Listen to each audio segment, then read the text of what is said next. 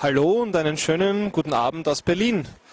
Heute ist der erste Festivaltag hier auf der Berlinale schon wieder vorbei. Eigentlich ja der zweite, aber der erste Festivaltag, an dem so richtig das Festivalprogramm auch läuft. Drei Filme wurden heute im Wettbewerb gezeigt. Den Anfang machte der chinesische Beitrag in Love We Trust, gefolgt von Paul Thomas Andersons Film There Will Be Blood und dann am Nachmittag noch der finnische Festivalbeitrag aus also Finnland, der Mustaje, so heißt er, so viel wie schwarzes Eis.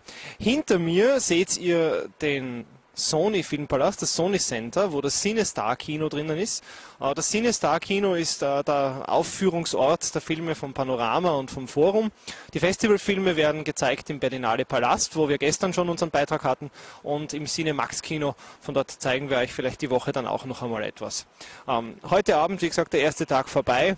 Wir werden uns jetzt an die Auslese der Fotos machen und noch gemütlich was essen gehen und dann äh, uns morgen wieder hier aus Berlin melden. In diesem Sinne noch einen schönen Abend und bis bald. Servus.